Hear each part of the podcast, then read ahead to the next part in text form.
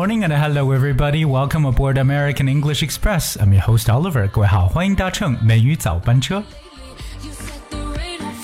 相信呢，在十几年前有看过经典的美剧《Desperate Housewives》绝望主妇这部电视剧的话，肯定呢对里边的几位主妇的形象真的是让人印象深刻。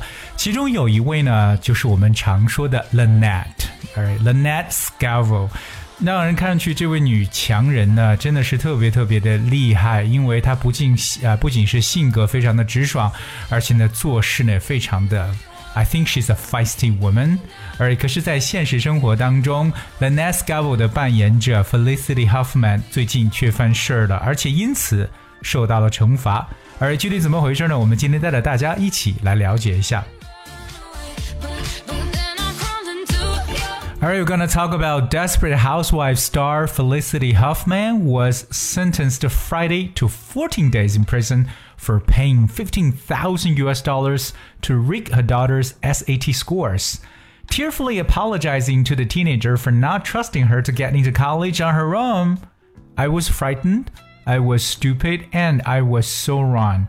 Huffman 56 said as she became the first parent sentenced in a college admission scandal that trapped dozens of wealthy and well connected mothers and fathers. 绝望主妇的明星演员 Felicity Huffman 上周五呢被判入狱十四天，原因是因为她花了一点五万美元呢伪造女儿的 SAT 成绩。当然，她含泪向女儿道歉，因为她不相信她女儿自己能考上大学。那这位演员说道：“我很害怕，我很愚蠢，我真是错的太离谱了。”我知道她现年已经五十六岁了，她是第一个因为大学录取丑闻而被判刑的家长。而在这里呢，Oliver 给带着大家来去哎一起了解一下非常有用的英文知识点。第一个，我们说到一个人被判刑啊，就叫做 be sentenced。我们知道，其实 sentence 这个词可以做名词，除了句子之外呢，表示一个判决。So sentence could mean the punishment given by the court. So be sentenced 就表示被判刑。For example, like a jail sentence or a prison sentence，就是我们常说的判处监禁。当然，判刑可能有重有轻，对吧？我们也可以用两个形容词。如果是个轻判，那就是 a light sentence；可是重判呢，就是 a heavy sentence。平时我们常见到的，就是在电影、电视剧作品当中可能会出现 be sentenced to death，哇，这是最严重，就是被判死刑，be sentenced to death。We also have be sentenced to life imprisonment，表示终生监禁。那如果是判三年徒刑呢，就是 be sentenced to three years in prison。So sentence 这个词可以常做动词，表示被判刑的意思。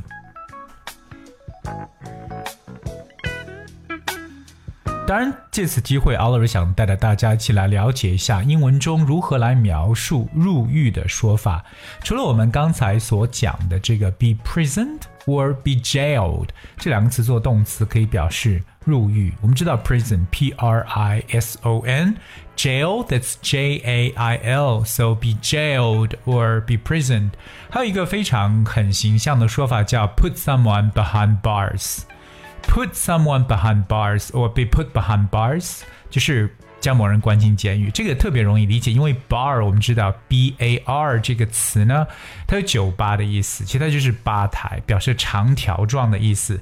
所以 be put behind bars 就是把某人放在长条状的后边，也来表示入狱的说法。所以各位要去记住，put someone behind bars。而接下来我们来看一个非常重要的词汇，这个单词的拼写其实非常简单，就三个英文字母 R I G rig rig。而 What is rig? Rig 在这个我们刚所说的这个文章中啊，rig 是一个动词，因为我们提到说 rig her daughter's SAT scores。So rig means to arrange or influence something in a dishonest way in order to get the result that you want. 所以 rig 这个词呢，表示以不正当的手段去操纵或者去控制。That's called rig。 或者有点相当于 manipulate 这样一个单词。rig. So rig her daughter's SAT scores 就可能就是花钱来去这个控制她女儿 SAT 的这个分数，也就表示去操作她的分数。Well, we have some examples. For example, he said the election had been rigged. 他说呢，选举被人操控了，so be rigged。当然，我们也有在商业当中常有一个短语叫操纵市场，that is to rig the market。to rig the market means to cause an artificial rise or fall in prices in order to make a profit. So remember the word rig. R I G 这个词表示不正当手段的一种操纵或控制。 当我们知道呢，这位女演员实际上她是 paying fifty thousand US dollars 花了这个一万五千美元，说白了，它是就是在行贿。那么这么一种说法，在英文当中有一个词叫 bribe，b r i b e，bribe，bribe，呃，但它的名词叫 bribery，b r i b e r y。The word bribe means um, a sum of money or something valuable that you give or offer to someone to persuade them to help you, especially by doing something dishonest. 所以这个词就是我们常说的贿赂或者行贿的说法。So we got one example. She was bribed into handing over secret information. She was bribed into handing over secret information，表示她被收买，交出了机密。 另外，我们也知道呢，这样一个事件是发生在他让他女儿能够顺利进入大学的这么一个事件中，所以说这也被称为一个 college admission scandal，我们称为大学录取丑闻。说到大学的这个录取，我们就用 admission 这个词，college admission。Admission that's a d m i s s i o n admission 就相当于一个这个门票一样的，大家可以进入大学了。我们常说，其实出出去旅游景点去玩的时候，那所收的门票也是 admission，right？啊、那另外一个大家特别要去记住就是丑闻的说法，丑闻这个单词叫 scandal。Scandal, S C A N D A L, scandal. Scandal means behavior or an event that people think is morally or legally wrong and causes public feelings or of shock or anger. 对让人震惊的一种丑事、丑闻，我们就会用 scandal 这个词来描述。 当然，我们也知道，其实呃，Felicity Huffman 之所以可以这样做，excuse me，是因为她本人呢是非常有权势的父母，因为她也是一个。Hollywood celebrity, right? So they're super rich and they're very powerful people. 所以呢，在这个文章中也提到，说到他们这些父母就是 the wealthy and the well-connected parents。我们称为有权势的父母。